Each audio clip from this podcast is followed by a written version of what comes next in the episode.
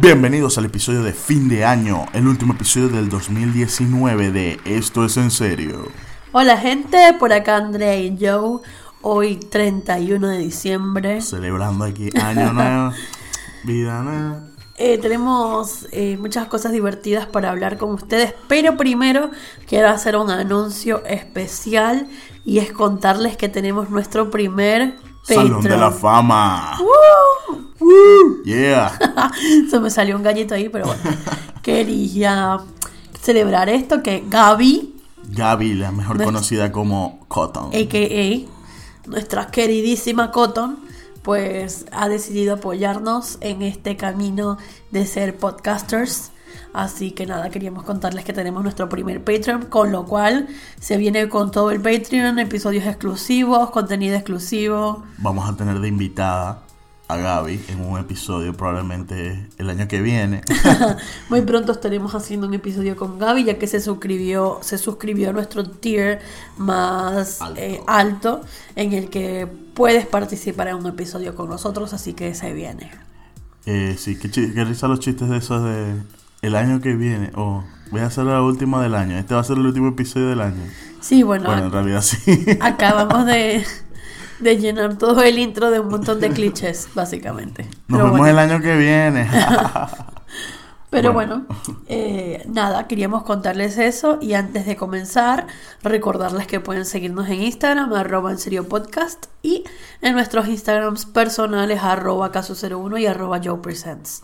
Y escucharnos en Spotify, YouTube, Deezer, Google Podcast y Audioboom. Si nos escuchan un poco la voz de adormecidos, es porque nosotros por lo general grabamos los podcasts por la noche y hoy estamos haciendo un podcast mañanero. Sí, porque estábamos bebiendo.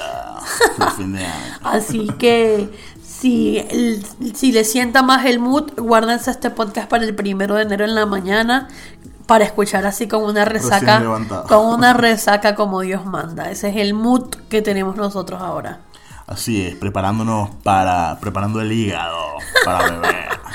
Bueno, eh, nosotros queremos comenzar a hablar con ustedes hoy sobre una noticia que salió el día de Navidad sobre Kevin Spacey. Se trata sobre que entre el año pasado y este se murieron tres personas que tenían algo en común y que estaban relacionados con Kevin Spacey de alguna manera.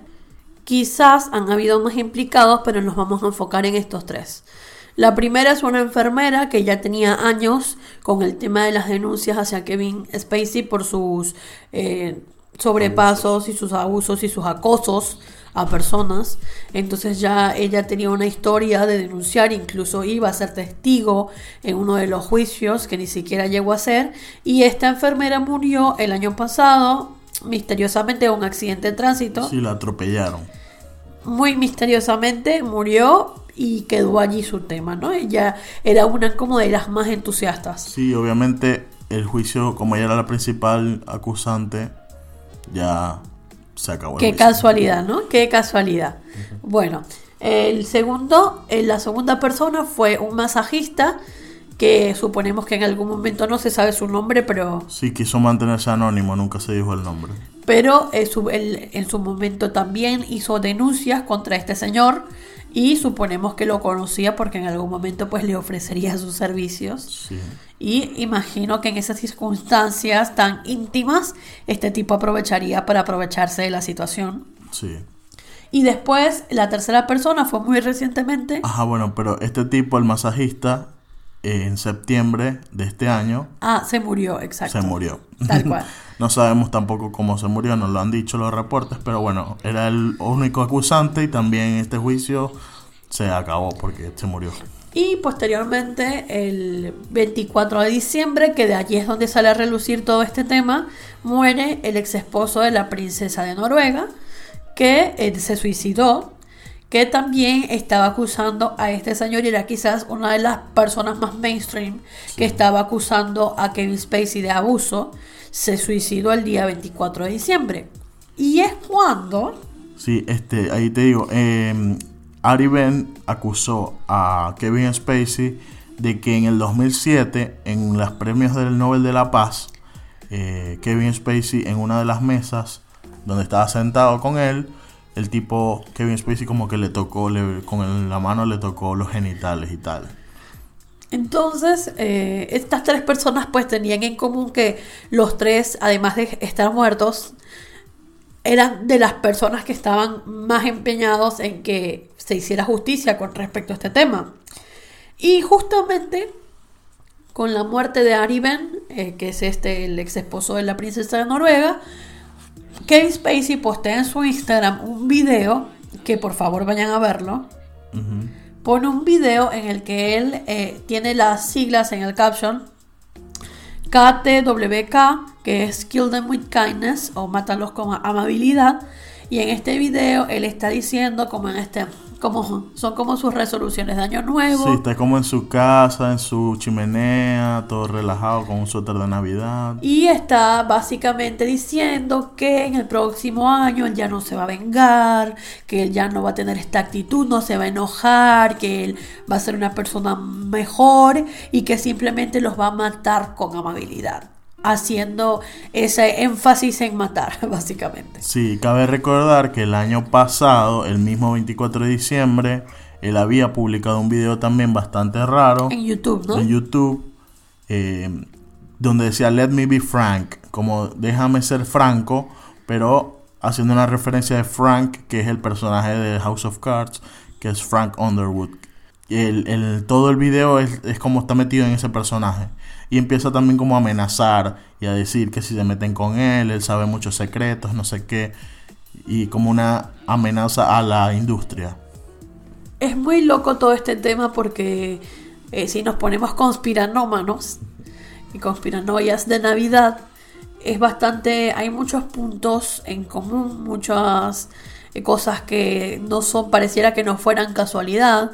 Obviamente no creemos que Gay Spacey ande por ahí con una máscara de Jason matando gente, pero... Una máscara de Scream. Pero al muy, al muy estilo de Frank Underwood, precisamente creemos que está moviendo sus piezas, eh, moviendo los hilos Al para, estilo de los Clinton. para poder, exacto, para poder volver triunfante a Hollywood de la sombra en la que estaba. Y yo sí creo que en un par de años él lo va a lograr. Y la gente, como es de memoria, la gente como es de memoria corta se les va a olvidar y este tipo va a lograr su cometido porque no olvidemos que ya es es el es muy experimentado ya en Hollywood, sabe perfectamente cómo funciona y sabe perfectamente cómo manipular las cosas. Sí, yo sí creo que, bueno, ajá, el tipo lo que hizo está mal, según las acusaciones, ¿no? Eh, pero si él sabe secretos que deben ser mucho peores eh, de la industria, debe saber muchas otras cosas. Sí, que yo creo no que eso es un crimen peor. Sí, entonces, como que bueno, le dijeron, bueno, vamos a, a ayudarte para que salgas de esto y no, no puedas decir todo lo que, lo que en Tal realidad está pasando. Sí, sí, para mí es un trabajo, es un trabajo grupal, lo cual me da más miedo aún, porque ya quedó muy claro que este tipo es un acosador y claramente Lo va a seguir haciendo. y claramente lo va a seguir haciendo y probablemente lo esté haciendo todavía. Entonces, eh, lamentablemente, las vidas de estas personas se perdieron por culpa de todo este sistema de hollywoodesco de mantener a nada. Yo sí creo que hay sociedades secretas y todo eso en, Es simplemente mantener el sucio debajo de la cama, como decimos acá. En esto es en serio. Pues sí. Levanta su colchón y mete su mantener todo oculto para que no se revele, como en el, como en el caso de Weinstein, por ejemplo, que se revele todo este tema de abusos, de acosos y de cosas horribles que estaban pasando en Hollywood. Esto es un poco más de lo mismo y quizás hasta peor. Así Porque hay que, muertos. así que bueno, eh, por favor corran la voz, busquen Vean- el video. Busquen el video, se los vamos a dejar igual. Este, está en el YouTube de Kevin Spacey. El tipo tiene como que cuatro videos nada más y ahí están los dos videos. Uno que salió el año pasado y el de este año.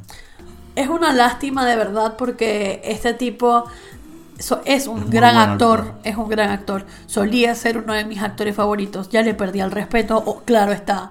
O sea, no pienso apoyar ninguna película, ninguna serie que haga en lo absoluto porque no le voy a dar un centavo.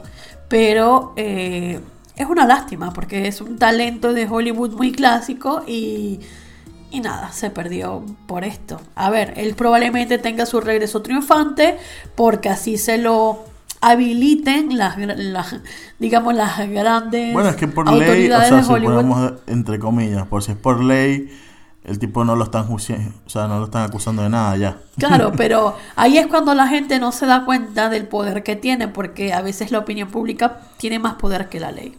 Entonces, lo que no lo está permitiendo volver es las consecuencias que pueden tener ahora mismo el volver a una serie o a una película o a cualquier producción sin haber borrado Sí, completamente lo su que, tiene historial. que, lo que tiene que estar pasando unos meses para que a la gente se le olvide lo de los muertos y ya. Vale, es simplemente la típica operación tortuga que ya hemos hablado acá. Morrocoy. que ya hemos hablado acá varias veces, es lo más inteligente porque nada, o sea, a veces lo que no te castiga la ley te castiga la misma gente y te mandan al olvido y ya. Te, te acaban con tu carrera porque ya está muy claro que para estos casos la ley no funciona, no sirve, no defiende a, a las víctimas en lo absoluto, así que Sí, bueno, porque fueron casos de muertes accidentales y es como que... ajá. ajá, exacto, es la típica, como el, e- es como loco, porque bueno, si hubiera sido gente con dinero, bueno, este tipo Ari Ben probablemente sí, pero bueno, se suicidó, el tipo ya venía con temas de depresión y tal, entonces es como que dirían, bueno, ah, se mató. Pero con los otros, si hubiera sido gente con dinero, digamos, capaz se hubiese investigado un poco más, tipo ese accidente, quién fue, no sé qué, o el otro tipo que se murió. Pero Ah, como es gente nula, Y como el suicidio siempre va a ser un estigma, entonces siempre es como que, bueno, ajá, se suicidó, lo engavetamos, lo dejamos ahí y ya está. Sí, no nunca, nunca se investigan las causas, siempre queda todo como una conspiración, como la típica de, por ejemplo, Marilyn Monroe, o la típica de Kurt Cobain, o sea, ya hay muchas que son parte de la cultura pop. Chester Bennington. Exacto. Y, la eh, muerte de Chester y y la muerte el suicidio de de, Chris Cornell. de Chris Cornell, que en real- pareciera que tuviesen relación que según salió por ahí bueno otra conspiranoia después lo diremos más en fondo que había una relación entre ellos y no sé qué Hay no sé. mucha gente que dice que eran pareja y sí, por eso. exacto Pero bueno, siempre queda todo ahí como bajo, como bajo perfil, digamos. Así que ustedes cuéntanos qué opinan al respecto, porque a nosotros nos parece muy shady todo. les dejamos esa conspiranoia ahí para cerrar el año Así que nada, ustedes ya nos dirán qué, qué les parece. Nosotros les vamos a dejar eh, los videitos en la descripción de Spotify. Así es. Bueno, estamos buscando cuestiones como, la, el- como estamos en el cierre de la década, el cierre del 2019 y el cierre de la década. Yo me puse a investigar y a leer sobre unos artículos y me pareció algo más interesante, muy interesante. eh, un artículo donde salía y hablaban sobre las comidas de la década. O, comidas o ingredientes o productos comestibles que marcaron como tendencia en, el en la década del 2010. Y eso me parece interesante porque casi no se habla. Hablamos de películas, de, de música, de videojuegos, pero como que la comida no la, no la toman en cuenta. Bueno, la página thetakeout.com le pidió a sus usuarios que les dieran como que las tendencias en comida del 2000, de la década. Una fue algo que me pareció muy interesante que era de Instagram Friendly Food, que eran los videitos estos que son de tipo tasty y no sé qué. Esto Esto marcó fue, super tendencia. esto fue la década de tasting. Demasiado, o sea, todos estos videitos que pasan que si en un minuto te muestran hacer unos, no sé, unos pequeños o una arepa cabimera. Sí. Esto marcó demasiada tendencia, o sea, la está Tasty, me imagino que hay como 25 canales más que imitan a Tasty, Mira, pero son muy parecidos. pues. Hoy por hoy Tasty tiene en Instagram, por ejemplo, 35.5 millones de seguidores. Demasiado. Además que Tasty tiene Tasty vegano, Tasty De Japón. de Japón, de Brasil, Tasty de México, Tasty de todos los países que healthy, te, sí, que te puedas imaginar, Tasty de saludable, Tasty de postres, Tasty de, de cualquier cosa. Y todos tienen millones y millones de seguidores. Y me parece muy interesante porque BuzzFeed por, me imagino que ya todo el mundo sabe que es BuzzFeed, que es la empresa esta que lleva este portal de noticias, entre comillas, trendy y de quizzes y cosas.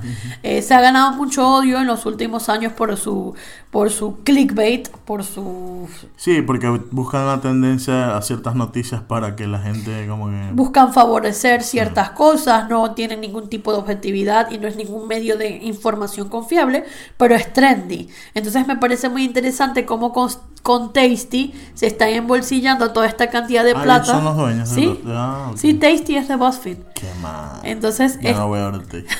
se están embolsillando toda esta cantidad de plata y la gente ni siquiera sabe que están relacionados. Sí, bueno, eh, esto es, fue una tendencia súper. O sea, yo soy culpable.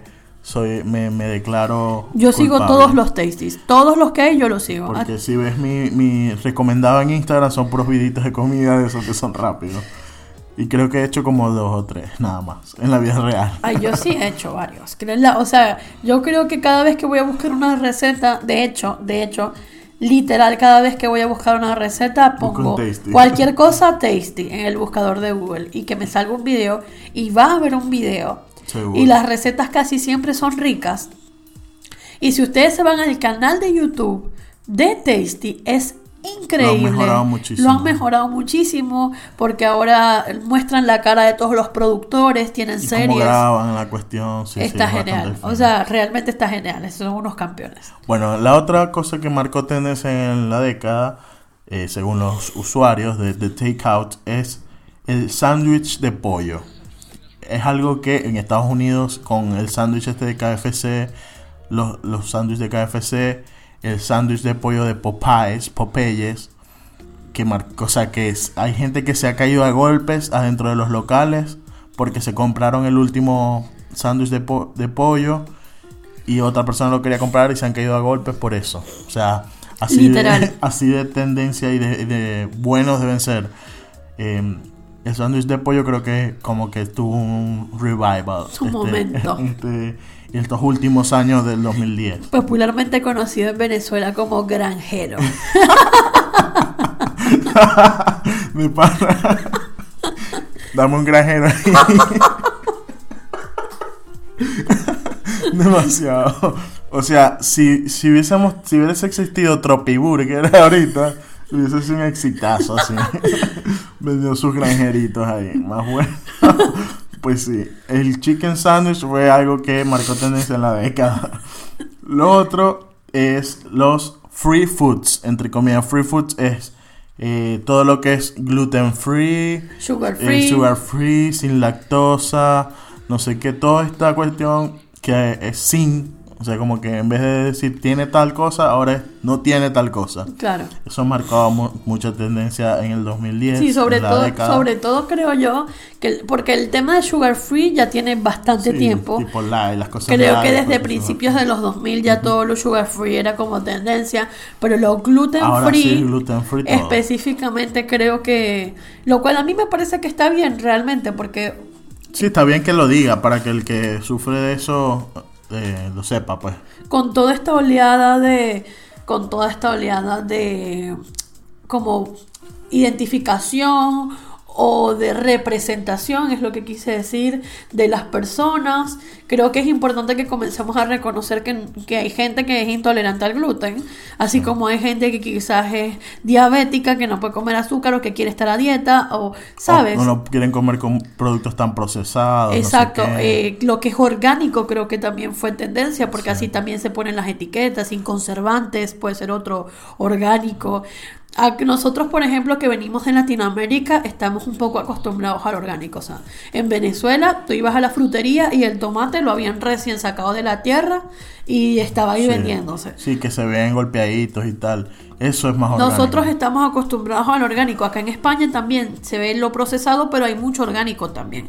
Pero en Estados Unidos, sobre Sí. todo, creo que hubo un boom de todo lo orgánico porque allá todo es modificado. Sí, es- la- la- las tomates perfectos, rojos, redondos.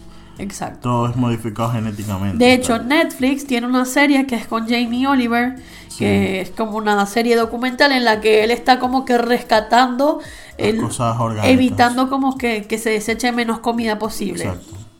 Sí, sea buenísimo. Si lo, si lo buscan en Netflix, lo pueden ver. También está los las cuestiones estas, las bebidas de proteínas. Eso también estuvo un boom a principios del 2000, de los 2010 y bueno, se mantuvo toda esta década. Tipo los powders protein, de Bueno, proteína. Sacha Fitness se hizo millonaria con su protein powder. Sí, exacto. Eso super tendencia. Toda la gente, mucha gente que estaba tipo en el gym, se tomaba sus batidos de proteína, no sé qué. Bueno, Herbalife, obvio, se metió en la ola de esto. eh, que ya, bueno, ha perdido un poco de credibilidad, pero sigue, sigue con mucha gente.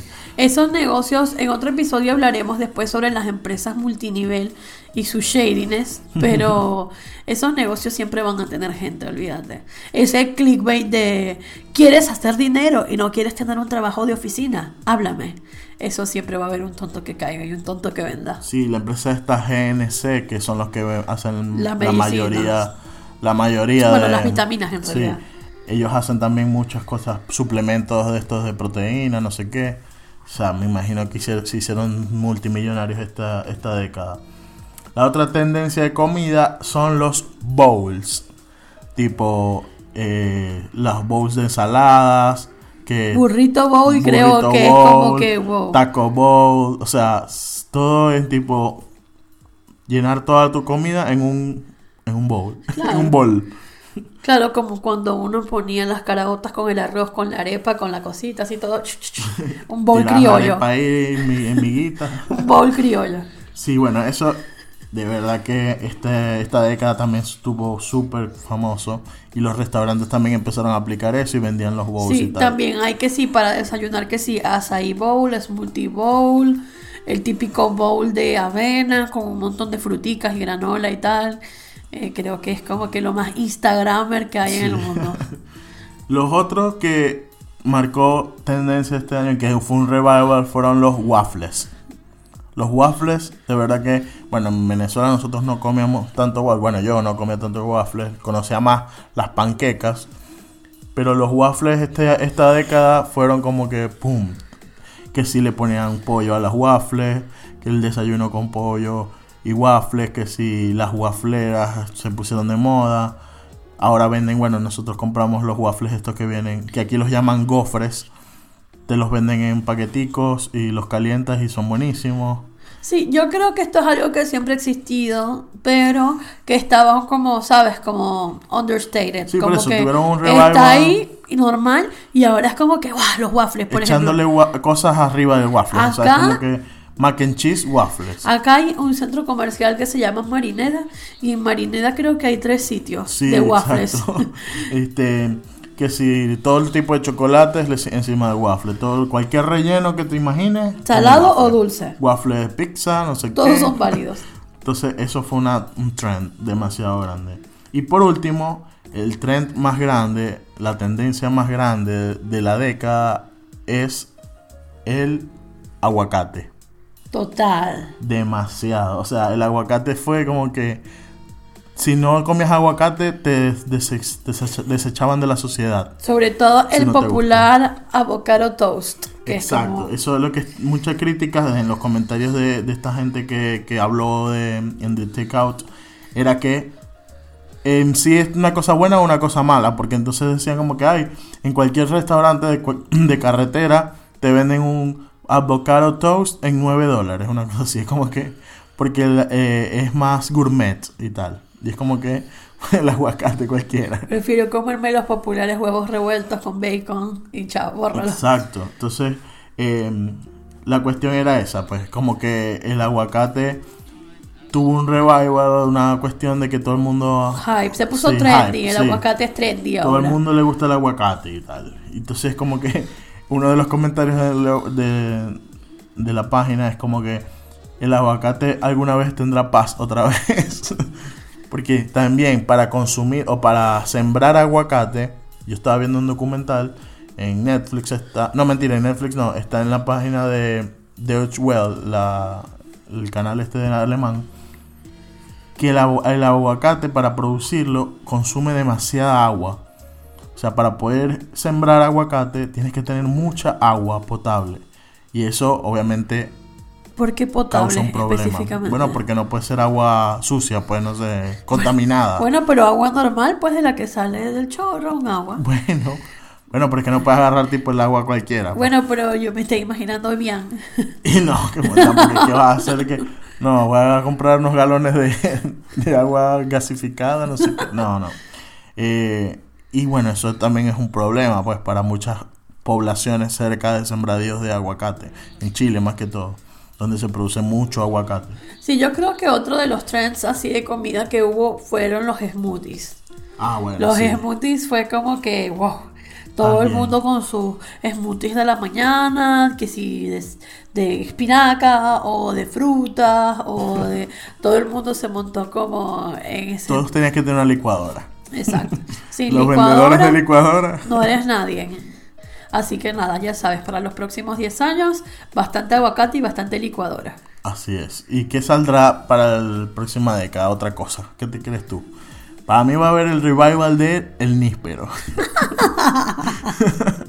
No sé, porque la gente... Níspero smoothie. La gente es muy loca, ¿sabes? O sea, ¿quién se iba a imaginar que la próxima cosa de moda iba a ser el aguacate, ¿sabes? Sí.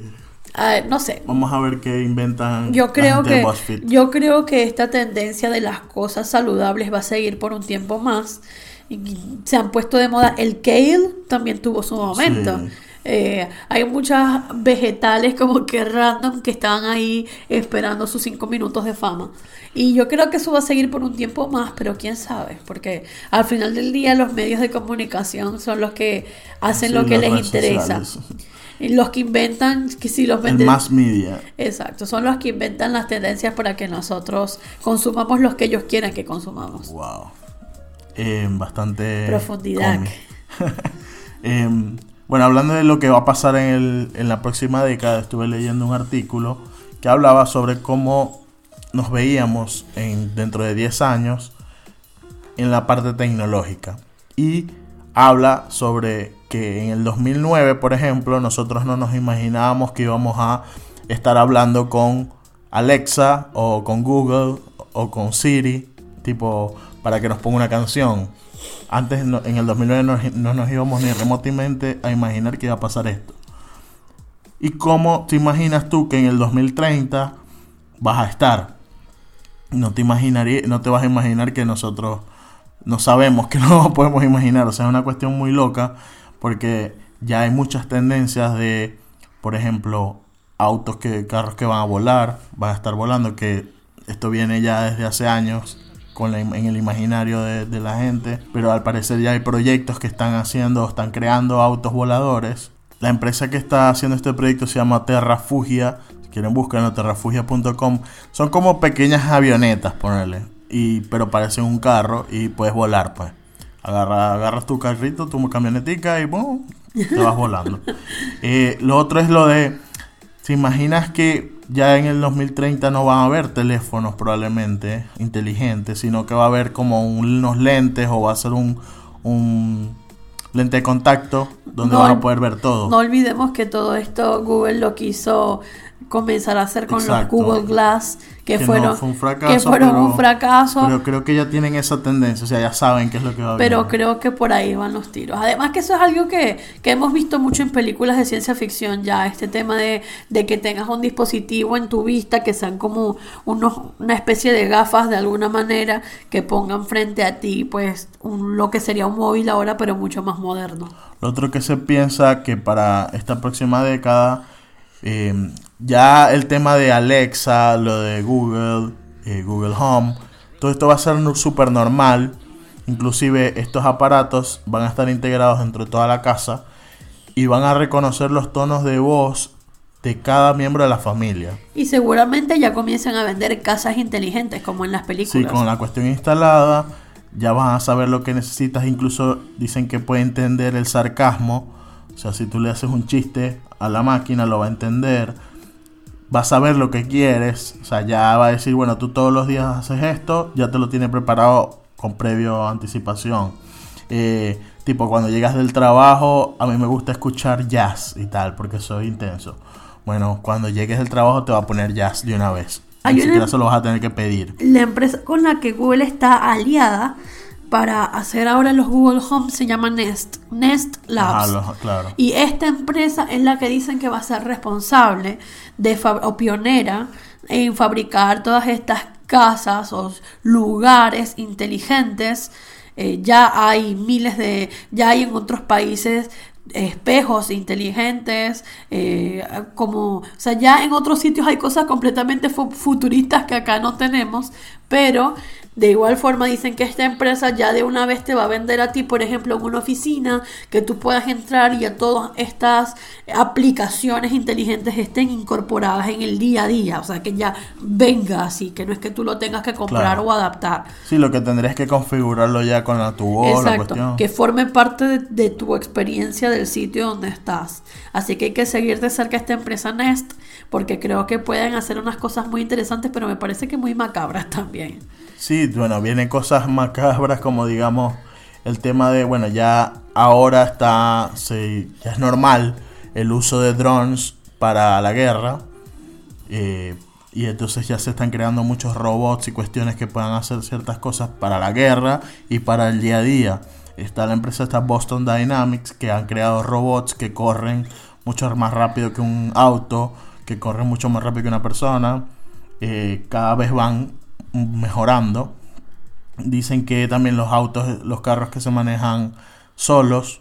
Sí, esto, Eh, lo, esto lo vamos a hablar un poquito con Gaby cuando tengamos nuestro episodio, porque Gaby eh, trabaja un poco en, en la industria de la inteligencia artificial, pero algo que ella nos estaba comentando es que hay muchas empresas de, de estas Uber, Lyft, estas empresas de taxis, entre comillas, que eh, están intentando crear un coche que es o un carro que se maneje solo, o sea que tú te montes allí y que él esté diseñado para ubicarte y llevarte Desde un punto A a un punto B. Exactamente, solo. sin necesidad de que haya un conductor. Exacto. Y yo comentaba que esto a mí me da muchísimo miedo, que no sé si me gusta, o sea, yo me imagino que será normal en algún punto y que no haya otra opción, pero en principio si me lo dices ahora me parece muy creepy montarme en un auto sin conductor, en un, en un auto que se maneja a sí mismo, ¿sabes? O sea, que tenga la capacidad, por ejemplo, de dejarme encerrada y que yo no pueda salir, de llevarme a donde le dé la gana y que yo no lo pueda controlar, Sí, el tema también es que hemos visto, o sea, como que las películas también nos han hecho pensar eso. A veces la Y- realidad es más real que la ficción. Supera la ficción. Sí. Bueno, eh, Bueno, otra la realidad cosa. sí es más real que la ficción, obviamente. No, Pero en bueno, realidad es. ustedes me Sí, sí, entendieron. eso. La realidad supera la ficción. Exacto. Ustedes me entendieron. Pero bueno, está eso, está, por ejemplo, eh, dicen que se van a crear aut- eh, camiones, más que todos los camiones estos que transportan productos o bienes, que sean automáticos, no necesa- no, que no necesiten un chofer para que vayan del punto A al punto B. Pero esto va a afectar mucho a los empleos, o sea, mira, empleos de chofer ya no van a, no se van a necesitar. Y también van a afectar a las cafeterías o los restaurantes de carretera que normalmente sirven a esta gente, no van a, no van a hacer más plata porque ya no va a haber choferes. Sí, a ver, igual es el tema de, de, de Uber, por ejemplo. ¿Cuántos empleados no tiene Uber en todas las ciudades? Cabify, Lyft. O sea, son... Sí, sí, dicen que de una, un número ahí medio random, ale- aleatorio, que no me acuerdo exactamente cómo es, creo que es el 30 o 40% de los empleos actuales solo van a sobrevivir en la próxima década. O sea, ya para el 2030 solo un 30%. O sea, va a ser demasiado importante que vayamos orientándonos a empleos que puedan sobrevivir a eh, las nuevas, o sea, la- lo que viene. Sí, lo que se dice, probablemente va a haber máquinas nuevas o equipos nuevos que no sabemos ahora qué va a pasar y se van a necesitar gente que las maneje. Por ejemplo, todos los que trabajamos ahora en atención al cliente, que lo hacemos ya, ya sea porque lo que nos ha tocado en el momento o porque hay gente que ya tiene muchos años desempeñándose en esa área, todos, eso, todos esos trabajos van a ser completamente susceptibles a ser reemplazables. Por ejemplo, yo soy, yo ahora estoy trabajando como teleoperadora. Llevo ya varios años trabajando en la industria del call center, que es una industria que si bien algunos pensamos que podría estar obsoleta ya a este punto, pues no lo está. Y eh, puedo ver, y ya he visto como compañeros en otras empresas más grandes, es todas esas eh, grandes empresas están migrando a otras alternativas porque esos trabajos están siendo sustituidos por máquinas y van a quedar de a poco los trabajos un poco más complejos, los trabajos de auditoría, de supervisión, de verificación de procesos, pero todos los trabajos de primera línea de atención van a ser sustituidos por máquinas, porque es algo que ya se está haciendo con, con bots, que ya se está haciendo con sistemas automáticos que ya identifican las necesidades de los clientes y generan respuestas automáticas. Entonces, esa interacción humana del cliente a, a, empresas se va a ir sustituyendo por máquinas de... O sea... Sí, máquinas que reconozcan vos ciertas palabras y ya van a saber qué es lo que quiere. Eh, por otro lado está el tema de las redes sociales y el tema este que en el 2009 probablemente no nos imaginábamos que iban a haber máquinas o bots que iban a crear noticias falsas o que iban a crear perfiles falsos donde uno nos iba a buscar tener una tendencia de opinión a favor de algún país o a favor de algún gobierno. Esto ahora está y dicen que en el 2000, próximo década va a ser peor porque está todo el tema de fake news, todo el tema de los deepfakes que hablamos nosotros en otro episodio. Eh, va a ser súper más creíble y entonces vamos a tener que tener mucho más cuidado. Sí, yo creo que las redes sociales si bien nos han traído muchas cosas buenas, y el Internet en general. O sea, nosotros, yo en lo personal soy pro tecnología, me encanta el cine, los videojuegos, eh, Internet en general, me ha hecho quien soy. O sea, yo creo, soy una hija del Internet de los últimos años y realmente creo que no es cuestión de ser fatalista, es cuestión de tener en cuenta cómo nos influencia la cultura de Internet todos los días, o sea, todas las consecuencias positivas y negativas que pueda tener en nosotros, cómo estamos consumiendo toda esa información que nos bombardean todos los días. Sí, yo creo que bueno, igual nos vamos a ir adaptando, o sea, se va adaptando la gente a no creer en todo, pues y listo. Sea, como ya nos hemos ido eh, acostumbrando a... ¿Tú crees que la gente se va a adaptar a no creer en todo? No, no, pero nosotros, no estoy diciendo en general, la gente, la gente normal o el común es, estúpido, siempre va a ser estúpido. no estoy que Ay, se va a adaptar.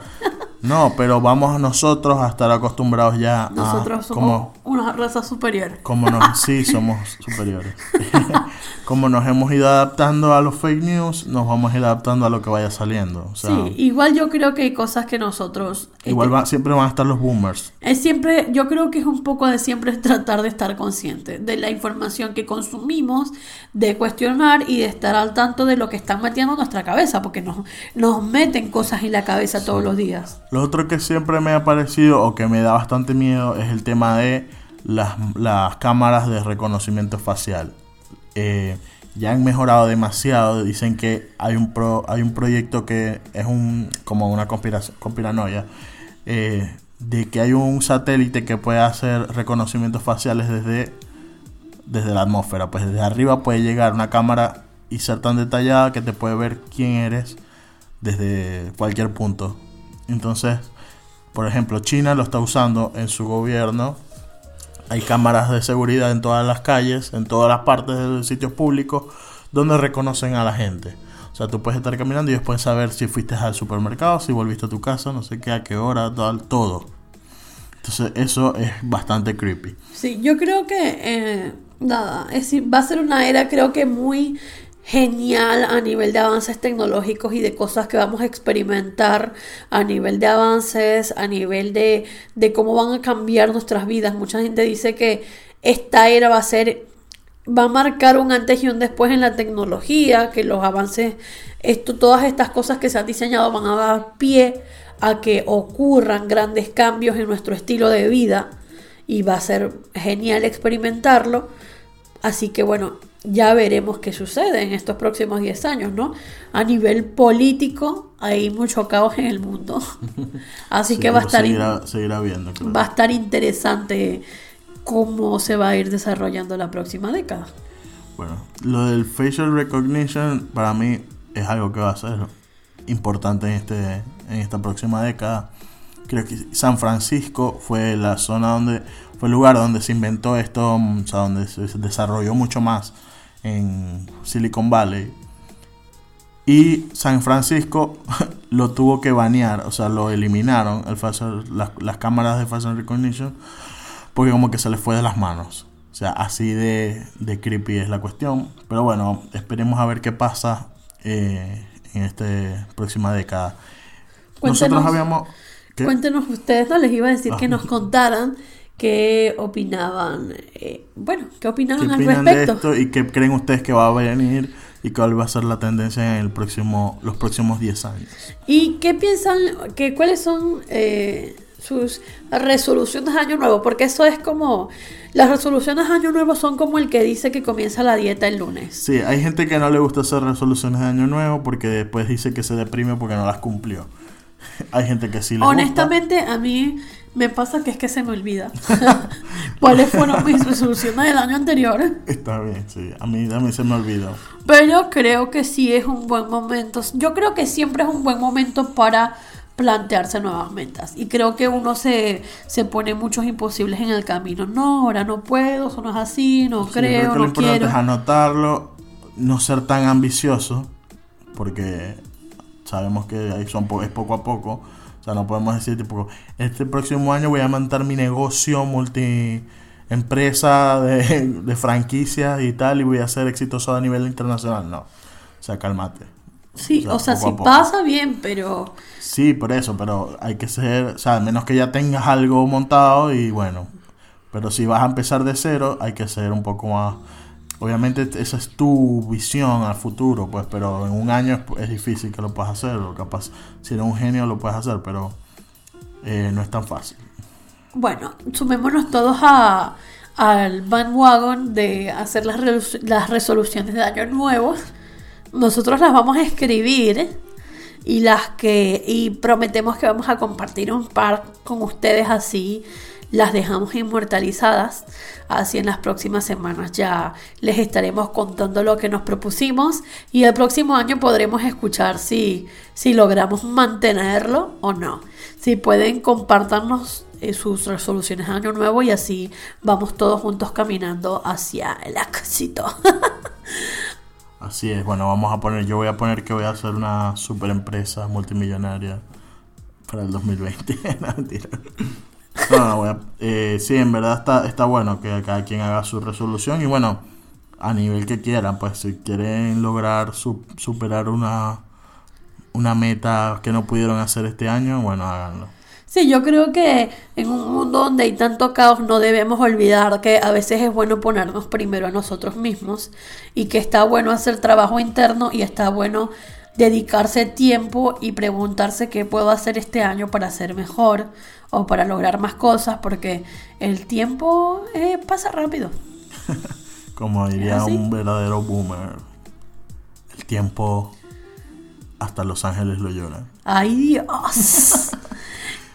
bueno, Eh, bueno, ajá, para cerrar ya este episodio y cerrar el año, vamos a hacer una, una cuenta regresiva. 10. Ah. 9. Como la- los episodios, la- los programas estos de tipo portadas y vaina que hacían el cierre del fin de año. Y era grabado. bueno, que vamos a cerrar ya en la década. ¿Cuál es tu película favorita, tu álbum favorito y tu videojuego favorito? Right now. 3, 2, 1, ya. Bueno, película favorita de esta década es muy difícil porque tengo muchas, se lo sabrán por el episodio de las películas, pero creo que si bien la mayoría de mis películas favoritas son de décadas anteriores, este año una en específico me marcó y fue Hair de Spike Jones. Fue de mis películas favoritas. ¿Y el álbum favorito? Álbum favorito, eh, este año me enamoré de Logic, así que puedo decir que su primer álbum oficial Esta on- década. de esta década, perdón, eh, su primer álbum oficial Under Pressure fue mi álbum favorito de la década. ¿Y videojuego? Y videojuego favorito, otra muy difícil, pero no puedo evitar decantarme por The Witcher 3, porque en esta década fue que jugué los tres juegos de The Witcher y me enamoré de la saga. Ahora estoy viendo la serie, estoy toda como sumergida en, en ese mundo. Quiero comenzar a leer los libros y eh, nada, me parece que es un juegazo. Como un bonus, les cuento mi libro favorito de la década, se llama El temor de un hombre sabio, de Patrick Rothfuss. Fue la secuela de En el nombre del viento, una novela de fantasía de las más famosas que hubo en los últimos años. Y eh, les comento que George R. R. Martin fue un lector beta de ambas novelas. Así que nada, si les gusta Juego de Tronos y les gusta la fantasía, se lo súper recomiendo, es increíble. Es hasta mejor, diría yo. Wow. Bueno, por ahí que seguro va a salir una película o algo, una serie, y les vamos a recordar. Sí, de, hecho ya están vendidos los derechos para hacer una obra de teatro, una serie y una película. Así Ah, que bueno, ya esta próxima década entonces estará será el nuevo Lord of the Rings de, de la década. Bueno, para mí mi película favorita del- de la década fue Interstellar. Ya lo hablé y le pagué prota el episodio de las películas, así que no voy a decir más nada. El álbum favorito sí estuvo bastante difícil, pero creo que es el disco de Meliora de Ghost del 2015. Ese disco, además de que me acompañó en la primera migración en tus Argentina. momentos más oscuros Sí, y difíciles. Cuando iba en el bus ahí todo comi- comiéndose su granjero y llorando. con mi granjero argentino.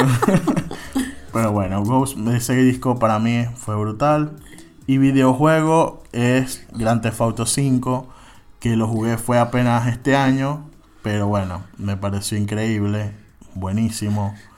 Eh, Grand Theft Auto para mí ha, sido, tiene desde la década pasada y esta década, increíble. Juegos que puedo pasar horas y horas y horas y horas jugando. Y libro, no tengo, no, record- no me recordaba un libro eh, de esta década, porque creo que siempre leo li- libros viejos. Pero hay un libro que sí salió en esta década, me acordé, que se llama Las aventuras de Juan Planchard, que es de Jakubowicz, un todo polaco. Es de un director de cine venezolano. eh, el libro es bastante, habla sobre la sociedad venezolana de las últimas décadas eh, sobre los bolichicos y esta gente que se hizo millonaria gracias a la corrupción del gobierno eh, es bastante bueno. Ese es uno de mis libros favoritos de esta década. Y bueno, con eso creo que cerramos este episodio y este año y esta década. Por favor, igual que con todo, eh, vamos a dejar un post en Instagram para que nos comenten cuáles son sus libros y películas y series y videojuegos y todo favoritos. Eh, no colocamos serie, por cierto, pero es que tampoco somos muy de no ver somos series. tan fan de series, sorry. Eh, vemos algunas que otras, pero bueno, tampoco es que forman parte de nuestra... Creo que si, si lanzó así una serie favorita sería Narcos. Ay, la, la acaba de terminar de ver, por eso es su serie favorita. Pues sí, Ajá. No le crean, no le crean. Bueno, pero sí. Es así, tipo, lo primero que se me ocurra. Pero Narcos la buena, no es Narcos, no, no las películas estas, de, las series estas de... Pura Pablo mentira. Escobar. Ese lo que andas viendo es la serie de Bolívar y no les quiere decir nada. Bueno, muchas gracias por haber terminado el año con nosotros. Gracias a todos por, por creer en este proyecto, por creer en este podcast, por escucharnos siempre. Saludos a Elita también que nos está escuchando desde Canadá. Un abrazo. Gracias, gracias, gracias. Eh, esperamos que el 2020 sea un año, un año mucho, de mucho más estás en serio y de cosas muy geniales que queremos hacer. Así que Y bueno, bueno, saludos a nuestra Salón de la Fama, Gaby. nos vemos en el 2020. Nos vemos el año que viene, nos oímos el año que viene. Chao. Chao.